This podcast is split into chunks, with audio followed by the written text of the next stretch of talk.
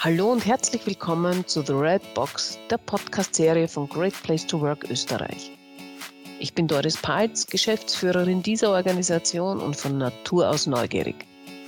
Ausgestattet mit einem Mikrofon nütze ich daher die Gelegenheit zu Gesprächen mit Menschen, denen Menschen am Herzen liegen und die Organisationen bewegen. Weiter geht's mit dem zweiten Teil des Podcasts The Red Box, in dem ich die Freude habe, mit Heinz Herzog, einem vielfach interessierten Menschen, der eindeutig den Fokus Entwicklung von Menschen im Auge hat. Er vereint in idealer Weise ein breites Wissen und Können aus seiner Marketingzeit. Heinz Herzog ist Gründer und Geschäftsführer von Jobsellers für Out-of-the-Box Recruiting und Personalmarketing. Heinz, in deiner ganz aktuellen Studie hast du die 14- bis 29-jährigen Menschen befragen lassen. Können wir eintauchen in die Ergebnisse?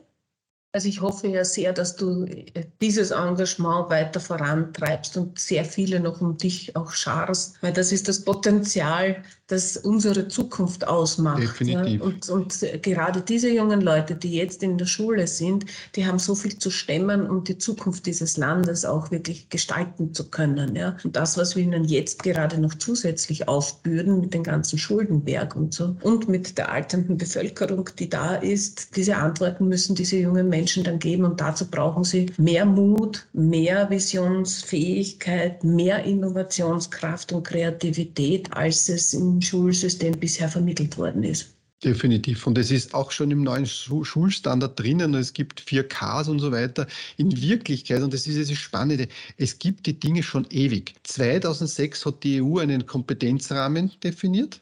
Das sind diese interpersonelle Kompetenzen, interkulturelle, soziale Kompetenzen, Bürgerkompetenz, unternehmerische Kompetenz ist im EU-Kompetenzrahmen 2006 definiert. Das, was mich so ärgert, ist, jedes Jahr oder bei jeder Legislatur oder bei jedem Minister wird das Radl neu erfunden. Und das ist für mich unverständlich, dass wir die Dinge nicht tun, die schon da sind. Ja. Mhm. Mhm. Ja, wir haben ja vorher auch schon darüber gesprochen, dass was mich so bedrückt auch ist, dass, dass es oft einmal ja nur ganz kleine Veränderungen bedarf, die große Wirkung haben. Ja. Von einer Freundin habe ich eben mitbekommen, dass ihr Sohn in eine Privatschule geht und der kommt zurück mit einer Englischarbeit, wo grün eingeringelt, grün unterstrichen ist und so und sie, äh, sie irritiert ist. Was ist denn das? Nicht? Und er sagt dann, naja, die Lehrerin unterstreicht und ringelt ein, was richtig ist und was ihr gut genau. gefällt und so. Ja? Und wenn ich mich zurückerinnere an mein erstes Diktat, das ich hatte, wie ich gezittert habe, wie das jetzt ausgegangen ist und dann steht drunter in roter Farbe null Fehler. Ja, aber immer diese Fehlerorientierung. Und wenn wir uns dann in die unternehmerische Realität begeben, wenn wir über Positive Leadership sprechen und über die Stärkenorientierung, ja, wir sind ganz anders konditioniert. Das heißt, wir müssen zuerst einmal verlernen, was wir über dieses Schulsystem gelernt haben, um Menschen wirklich gut führen zu können. Und das, hm. das wäre wirklich nur ein kleiner Schritt, der in den Schulen sofort umgesetzt werden kann, mit den Kindern in die richtige Arbeit hineinzusteigen, sozusagen. Ja, also das, das macht mich, das bedrückt mich und, und das macht mich auch ein klein wenig wütend, weil, weil es eben nur so eine Kleinigkeit wäre. Ja, ja, ja, also ich habe meine Zehnjährige geht jetzt auch bewusst in die Mittelschule, bewusst in die Mittelschule, nicht in die AHS, weil wir dort auch das Thema Berufsorientierung haben. Mhm. Und es ist so wichtig auch für uns alle. Ja, denken wir nur jetzt, wo sind unsere Handwerker?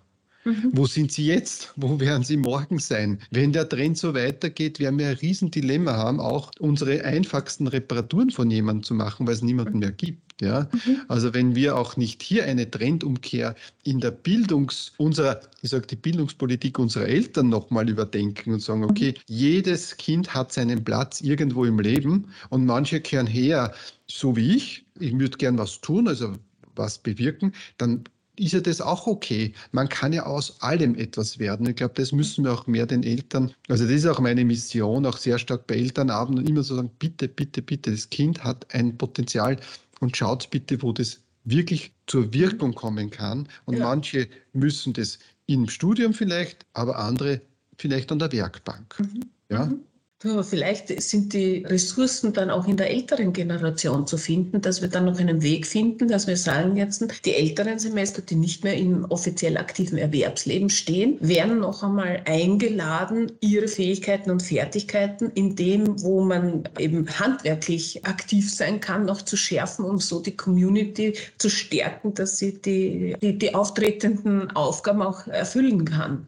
Also das ist auch jetzt also wird ein neues Projekt werden. Ich hoffe, das geht durch. Ich sage es noch nicht jetzt mit wem, aber wir denken schon dran, mit sehr moderner Technik Pensionisten, pensionierte Mitarbeiter wieder aktiv in den mhm. Arbeitsprozess mhm. einzubringen, um ihr Know-how, das mhm. ja jetzt radikal verloren geht in den nächsten Jahren, geht ja so viel wertvolles und teures Know-how verloren, aktiv den Mitarbeitenden zur Verfügung zu stellen, mhm. on demand. Mhm. Und da ist die Technik, die es heute gibt, mega. Also da gibt es ganz neue äh, Herangehensweisen. Und da sehe ich auch einen riesen eine Riesenentlastung, auch dass man nicht immer nur einen Mitarbeiter gewinnen und Mitarbeiter rekrutieren muss. Man kann durch Umorganisation, durch andere Arbeitsprozesse und Profile auch sehr viel von dem Neues zukaufen, kompensieren. Und ich glaube, da liegt auch sehr viel im Personalentwicklungsbereich jetzt drinnen. Ja, also ich glaube, die Mitarbeitergewinnung, wenn man noch Bertel sagt, Beschaffung,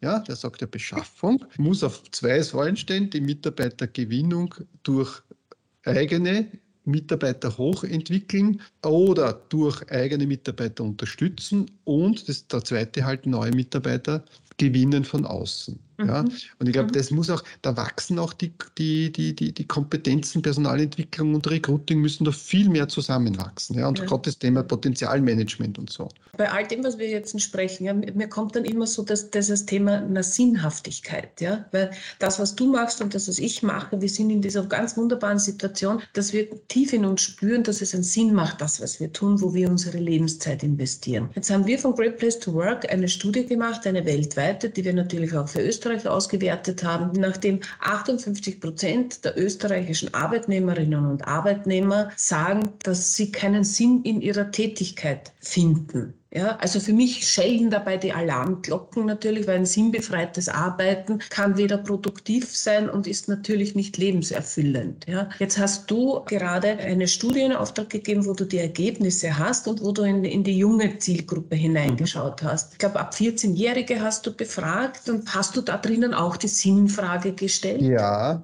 also ich, ich schaue kurz nur, ich möchte das jetzt mal genau, also was gibt den Menschen Sinn? Ja? Also man muss ja immer grundsätzlich, ich habe ich hab mir den Herzberg wieder ausgedruckt in den Maslow, wenn ich mich vorbereite wieder. Und schon der Herzberg sagt in der Motivation, es gibt ja diese Hygienefaktoren und dann gibt es die Motivatoren. Und dieser Sinn und Anerkennung und das, was ich tue, ist ja sehr stark bei den Motivatoren bei Herzberg. Mhm. Ja? Also das motiviert mich dann auch. Sinnstiftung motiviert mich für Leistung. Ja? Ich habe sogar einen Deutschlandvergleich und das ist ganz spannend. Ja, mhm. das, das, der, bin jetzt gespannt. Genau. Sagst du also, nur ganz geschwind noch jetzt, die, die Zielgruppe der Befragung waren? 14 bis 29-Jährige, repräsentativ Österreich, alle Bundesländer, mhm. auch sehr schön divers über die ganzen Bildungsgruppen auch.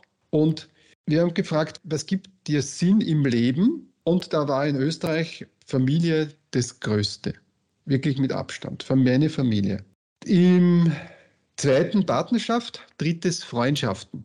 Und das vierte, Ziele im Leben zu haben. Und das fünfte, ein Job, der mir Spaß macht. Das war das, was unseren ÖsterreicherInnen Sinn im Leben gibt. Mhm. Spannenderweise, bei Corona 2021 haben wir das Gleiche gemacht, war das zweite Gesundheit. Also mhm. gesund zu sein. Sinn im ja. Leben ist, wenn ich gesund bin. Ja, also Sinn, sinnvoll. In Deutschland ticken diese Jungen anders. Mein, die Familie ist das Wichtigste, aber das Zweite ist, Ziele im Leben zu haben und das dritte, Erfolg. Mhm. Okay, das heißt eine, eine andere Leistungsorientierung eigentlich. Eine andere Leistungsorientierung. Schlägt sich auch dann, wenn man sagt, okay, was ist für dich wichtig? Für Motivation ist den Deutschen Geld das Wichtigste. Auch in Österreich ist Geld der wichtigste Motivator, aber den Deutschen nochmal um fast 20 Prozentpunkte höher. Um bei Herzberg zu sein, das ist ein Hygienefaktor. Wenn der nicht stimmt, kann auch die Motivation nicht erwachsen. Nee. Nee. Also ich sage jetzt nur die drei Top-Motivatoren Österreich, Deutschland, Schweiz. Österreich Geld mit fast 50 Prozent Spaß und dann Ziele erreichen. In Deutschland Geld mit 60 Prozent, also okay. 10 Prozent ja. Spaß und Ziel erreichen. Also da ticken wir ähnlich. Ja? Die Schweizer sagen zuerst Spaß, dann Geld und dann Leidenschaft. Oh, also das ist natürlich eine andere Zusammenstellung, ja. Also das würde man den, den Schweizern, also so nach den Stereotypen her, würde ich ihnen nicht den Spaß an erster Stelle zuschreiben. Nee, aber die haben das existenzielle Thema im Moment weniger. Also es kommt ganz klar aus hm. den Studien, wir haben eine Vergleichsstudie in Österreich, Deutschland, Schweiz, dass die sich von der finanziellen Situation nicht so stark wie wir in Österreich mhm. und in Deutschland, ich sage, negativ beeinflusst fühlen. Also das ist schon ein riesen, ein riesen, ein Riesenthema auch, ja. Wenn man jetzt nur schaut, was früher so Motivatoren, Karriere und so war, Karriere ist 18 Prozent. Ja, die hat sich auch ja. aufgelöst in dieser klassischen Betrachtung. Ja. Oder früher, ich kann mich noch gut erinnern, da hat es immer Wettbewerbe gegeben, man spielt die Leute aus gegeneinander. Das ist der letzte Faktor mit 5 Prozent. Also ja. das waren da unsere Gender ja. Babyboomer ja, so ein bisschen den Stolz und so. Na, das ist sehr, sehr gering. Die wollen sie nicht ausspielen lassen. Ja. Okay. Und jetzt kommen wir damit zum Herzberg. Das Spannende ist, wenn man nämlich fragt, was willst du denn, was schätzt du an deinem Arbeitgeber, was muss da sein, dass du bleibst, ist gute Arbeitsatmosphäre. Und seit Corona kamen die Punkte klare Kommunikation, ja. vertrauensbildende Maßnahmen unter die Top 3. Ja, und klare Kommunikation steht für mich jetzt aus meiner, meiner Brille heraus natürlich auch jetzt, wofür steht mein Unternehmen, um den Purpose zu vermitteln auch, weil das, was einen Einfluss heute ausmacht, ist natürlich, wir stehen mitten in einer Transformation, die digital ist, die den Klimawandel mit sich bringt und so weiter. Und was wir so sehen ist, gerade jüngere Menschen sagen schon, sie wollen lieber für jemanden arbeiten, der nicht das Problem noch beschleunigt, sondern eher zu denen gehört, die die Lösungen anbieten für dieses Problem. Ja, das glaubt man. Ja. Aber das ist nicht so. Das ist bei 45 Prozent der 14- bis 20-Jährigen so, aber nur mehr für 35 Prozent der 20- bis 29-Jährigen. Okay. Und nimmt ihn mit Alter ab. Wir mhm. haben nicht mehr, wie ich sage jetzt im Schnitt 40 Prozent dieser Klimabewussten. Also wir haben da einen riesen Bedarf, auch wenn da draußen alles ist. Es ist den Menschen das Hemd näher wie der Rock. Mhm. Die sagen so, ich bin Klima, also ich, ich, bin Veganer, ich bin Klima und so. Und dann fahren wir fünfmal im Jahr einen Kurzurlaub, zwei Tage irgendwo mit dem Flugzeug hin. Genau, es passt ja, nicht zusammen, das, das passt nicht zusammen. Also es, mhm. ist, es ist schon die Sehnsucht da, aber es geht immer, und wir wissen das, der Wunsch und das Handeln. Und da, da habe ich was Spannendes, aber ich möchte einen Aspekt noch geben, was, die, was von neuen Arbeitgebern erwartet wird. Nochmal zu, zum Herzberg. Mhm. Von neuen Arbeitgebern wird erwartet ein hohes Einkommen. Das ist der wichtigste Faktor. Ich möchte ein höheres Einkommen wie jetzt, aber nicht, weil sie es Luxus, weil sie Luxus, weil sie sich ihr Leben leisten müssen. Mhm. Aber dann kommt gleich Arbeitsatmosphäre. Mhm. Das heißt, wir haben den Hygienefaktor, und den anderen. Und der dritte Aspekt, und der ist für mich extrem spannend, Nähe zum Wohnort wird wieder attraktiv. Ja, das merken wir jetzt auch schon. Ja, ja. natürlich. Die steigenden Preise, wobei du jetzt die Untersuchung gemacht hast, bevor die Preise so gestiegen sind. Ja. Aber das, was, was, was wir jetzt erkennen und was ich gerade mal gehört habe, ist, dass Lehrerinnen, die jetzt nach Wien pendeln, es sich überlegen, ob sie nicht doch in Niederösterreich bleiben, weil die Pendelkosten ganz einfach auch mit dem Auto so hoch sind und sie in Wien jetzt noch keinen Parkplatz mehr bekommen aufgrund dieser flächendeckenden Parkpickerpolitik, die sie haben. Mhm. Also sie, sie müssten da jetzt fürs Parken noch extra jeden Tag viel Geld zahlen. Ja, und, und das schreckt dann sogar Arbeitnehmer ab. Und das ist diese, der, der, der vierte Aspekt ist nämlich Balance Arbeit, Freizeit. Und das mhm. ist Lebenszeitgewinn, ja. den wir gesehen haben durch Homeoffice, Lebenszeitgewinn. Mhm. Ich meine, wir haben natürlich einen Riesenanteil, die können kein Homeoffice machen, Produzierende. Mhm. Also wir reden immer Homeoffice durch. Der Homeoffice geht nicht für jeden. Ja? Nein, Aber dort, wo es geht, ja. da ist definitiv dieser Lebenszeitgewinn ein enormer, ein enormer Faktor. Mhm. Aber jetzt kurz noch zu dem Thema Veränderungswille. Ja? Also wollen und tun. Wir haben gefragt, wie viele unserer jungen Menschen, ich lese genau den Wortlaut vor, ja, wie viele unserer jungen Menschen möchten jetzt wirklich Veränderungen haben, die eine nachhaltige Auswirkung auf unsere Zukunft haben? Was schätzt du? Wie viel Prozent haben gesagt, ja, wir wollen jetzt wirklich Maßnahmen. Die andere Frage war, schauen wir, dass wir das durchtauchen, so auf die Art, wir wollen wieder das alte Normal haben. Die Veränderungsbereitschaft ist die erste Frage. Naja, ja, der Wille, die Wille, genau. Der Wille, der ja. Wille. Mhm. Also ich schätze es nicht wahnsinnig hoch, muss ich gestehen. Also ich bin so bei 15 Prozent oder so. Liebe Doris, es sind 73 Prozent der jungen Menschen sagen, es ist endlich was zu tun. Wow. 73 Prozent. Ja, wir wollen nicht mehr zurück. Wir wollen also, nicht zurück, also dieses Alter. 73 Prozent. Das ist ein Riesenauftrag an uns alle. Ja, und wo sehen Sie den größten Handlungsbedarf? Aha. Inflation, das ist 60 Prozent. Klimawandel 43 Prozent. Das ist der, der Aspekt, ja. 43 Prozent sagen dort. Also da ist noch. Also hätten wir wahrscheinlich die, diese, diese finanziellen Herausforderungen mit der Inflation und so weiter, mit der Teuerung und, und dieses Allgegenwerte kann ich mir mein Morgen leisten nicht, dann würde das wahrscheinlich auch in der, in, in der Ratio das verändern.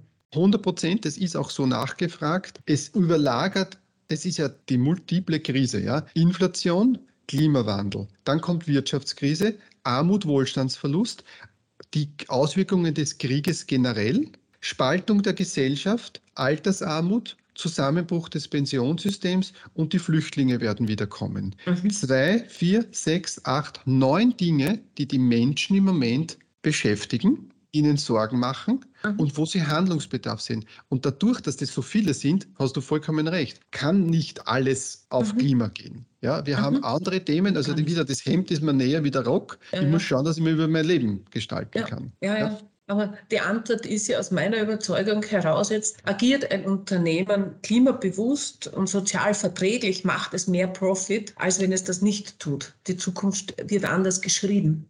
Nachhaltigkeit ist ein Riesenthema, aber Nachhaltigkeit ist viel komplexer, wie wir wissen. Also wenn man sagt, diesen Sustainability-Rahmen sieht, ist es mhm. ja eine mega komplexe Sache, Sustainable Finance und whatever. Mhm. Ja, also ich glaube, das müssen wir mal lernen. Das müssen wir mhm. begreifen, aber ich glaube, das ist die einzige Chance, auch das ganze alte System auf neue Beine zu stellen. Absolut. Dann haben wir das Thema Veränderungsfähigkeit. Das war der Wille. Wenn man die Menschen fragt, das ist so das Thema Resilienz. Ich möchte das Wort gar nicht nehmen. Ja. Also es geht um die Veränderung. Besitze ich die Fähigkeit, Krisen zu meistern und auch gestärkt daraus vorzugehen? Das war die Frage. Wie viele sagen, ja, ich sehe mich sehr fähig. Was denkst du? Wie viel Prozent? Die Jungen sollten eigentlich mutig sein und das in die Hand nehmen. Also jetzt bin ich mutig und sage 70 Prozent. 20 Prozent. Genau umgekehrt. Ja, leider. Leider. Okay und da sind wir wieder auf der Sache, woher kommt denn das? Aus den Nullfehler? Mhm. Weißt du? Woher kommt Mut? Oder wo ja. waren wir die Unternehmer, waren wir Unterlasser? Ja? ja.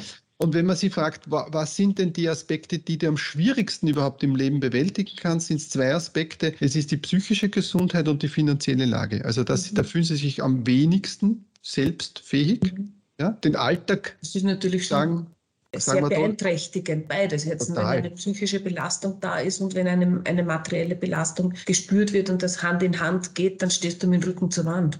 Definitiv. Und dann gehen, also wenn die zwei Sachen, dann ist ja alles andere schon erledigt. Mhm. Aber es sind trotzdem schon 20 Prozent, die sagen, ich kann meinen Alltag nicht mehr bewältigen. 20 Prozent. Das ist ein Wahnsinn. Ja. ja Aber woher, und das ist etwas, was wir vielleicht für Unternehmen wieder aufbereiten. Und die psychische Belastung, wenn ich was brauche, wo, wo, wo ich mir Unterstützung hole, ist sehr stark bei der Familie mhm. und bei Freunden. Also mhm. hier ist das Thema soziale Kontakte.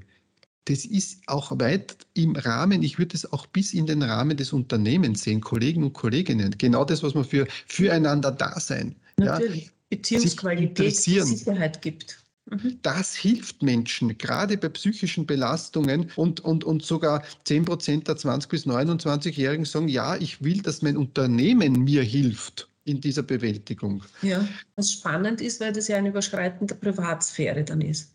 Das ist, genau das wird spannend. Mhm. Also das muss man uns genau anschauen. Ja, wie viel mhm. Vertrauen hat man? Aber wenn man fragt, woher willst du Unterstützung bei der finanziellen Situation, da stehen die Arbeitgeber schon mit 25 Prozent, sogar mit bei den 30-Jährigen, 20 bis 30-Jährigen, mit 28 Prozent als drittwichtigste Quelle für Unterstützung, mhm. nach mhm. der staatlichen Unterstützung und nach der Familie. Ja, mhm. Aber die Familie werden eher von den Jüngeren, also 60 Prozent holen sie 14 bis 19-Jährige holen sich von der Familie Geld Ja. Die Eltern sagen 20 bis nein, nein, nein, das mache ich selber. Das ist mhm. signifikant geringer, die liegt nur bei 40 Prozent. Also sehr spannend, sehr mhm. spannend. Ähm, Heinz, wenn jetzt Zuhörerinnen und Zuhörer noch mehr darüber wissen wollen oder sich mit dir in Verbindung setzen wollen, wie können sie denn das tun? Also einfach mir mailen am besten. Meine mhm. Kontaktdaten, wir sind ja in einem Netzwerk jetzt irgendwo gepostet, das heißt, dort kann man sich die Kontaktdaten. Was ich mache, ich mache gerade so eine Roadshow, aber keine öffentliche, sondern eine Roadshow auf C-Level und auf mhm. HR-Level, um ganz gezielt, das waren nur ein paar Aspekte, das ist ungefähr mhm. 20 Prozent der Ergebnisse, also die, die, die, die Studie ist viel größer. Was kann ich als Unternehmen, als CEO, als, als, als HR-Mitarbeiter, als HR-Leiter tun, um wirklich jetzt Menschen zu helfen, mhm. meinen eigenen Mitarbeitern, aber mich auch attraktiv mit einem Angebot, das die Leute halt brauchen und, und wichtig finden, auch in die Auslage zu stellen in den Arbeitsmarkt. Ja? Also das kann, das, das mache ich gerade.